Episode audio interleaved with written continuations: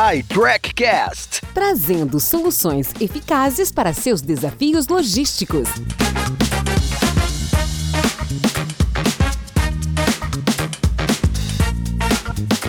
Olá, tudo bem? Bem-vindo, bem-vinda! Eu sou Paulo Bertaglia, host do iTrackCast.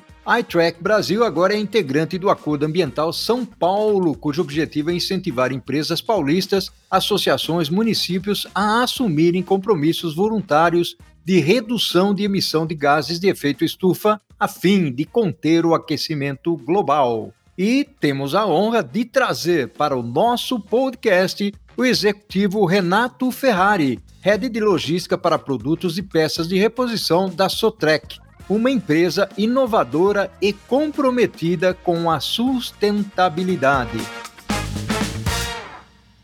Renato, se pudéssemos citar os principais desafios do agronegócio no Brasil, certamente poderíamos mencionar a carga tributária, desperdício na produção, impacto ambiental, falta de crédito para o crescimento e a logística propriamente dita.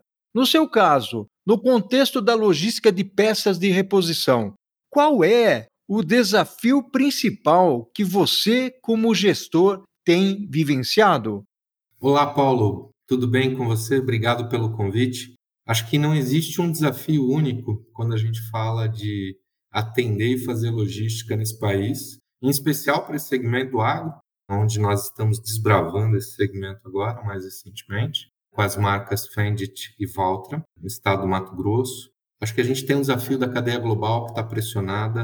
A gente tem a crise dos semicondutores afetando diversos níveis e cadeias de produção, não só aqui no Brasil, mas ao redor do mundo, automobilístico, enfim. Máquinas têm se ressentido disso também de alguma maneira. A gente tem um desafio do ponto de vista de infraestrutura no Brasil, que já é um caso antigo, baixo investimento, rodovias que não são rodovias propriamente dito, diversas questões de produtividade, perda de eficiência no transporte, perda no transporte do produto que está sendo transportado, enfim, é um somatório de coisas para falar de poucas coisas né, muito impactantes, como essas que eu mencionei. Acho que o grande diferencial para esse cliente que está no agro é a gente estar tá próximo dele, com um estoque próximo e com peças de reposição à medida que ele for consumindo e precisando, e inclusive para cobrir aquelas falhas eventuais que acabam acontecendo em algum momento que não estavam planejadas. Então, o suporte ao produto, o atendimento de campo, ter um mecânico próximo, ter a peça próxima é algo que faz um diferencial nessa cadeia absurda. E a gente tem procurado fazer isso da melhor maneira possível e tentando reduzir esses gaps de atendimento no geral. Renato, temos notado também que esse mercado está muito aquecido, porém sofrendo com a disruptura da cadeia de abastecimento, gerando falta de peças e, consequentemente, impactando o nível de serviço. Como está sendo administrar a expectativa do seu cliente final?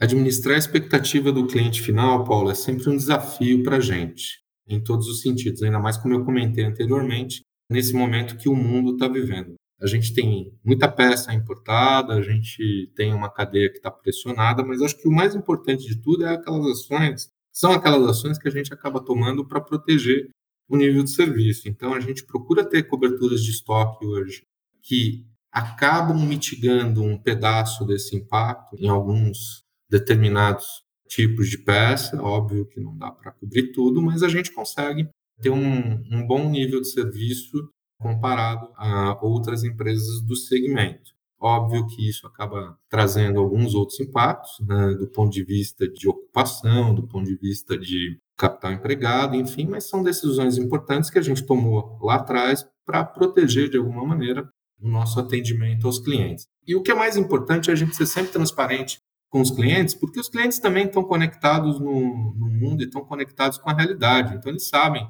que existe uma pressão na cadeia como um todo, eles sabem que existe uma dificuldade, mas a gente tem procurado agir tomando ações de contingência e usando de modais diferenciados e em alguns momentos até mais caros para tentar mitigar esse possível impacto para os clientes na ponta, né? Porque esse não é o nosso desejo, não é o desejo de ninguém que é atendido por nós. Renato, qual a dica que você deixaria aos nossos ouvintes sobre soluções tecnológicas vitais para quem atua diretamente na gestão de peças de reposição?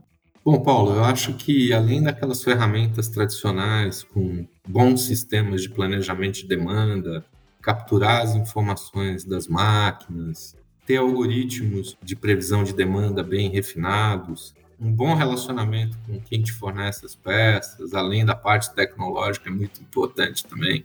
E ter tudo isso conectado em um time altamente capacitado para poder fazer o funil dessas informações, está capturando, está conversando com o teu time de campo também para capturar demandas novas, avaliar situações diferenciadas. Um equipamento num determinado tipo de terreno pode ter um comportamento de utilização e de desgaste de peças, enfim, do que numa outra região do país. Enfim, acho que é um combo de coisas que a gente pode estar tá colocando de uma maneira organizada, de uma maneira sistêmica e processual, com vários tipos de soluções que existem no mercado, para poder prever melhor a demanda e ter um nível de acuracidade melhor no inventário, evitando excessos, evitando perdas e ter um, um ponto de equilíbrio dentro dessa relação que é desafiadora no dia a dia, que é manter nível de serviço.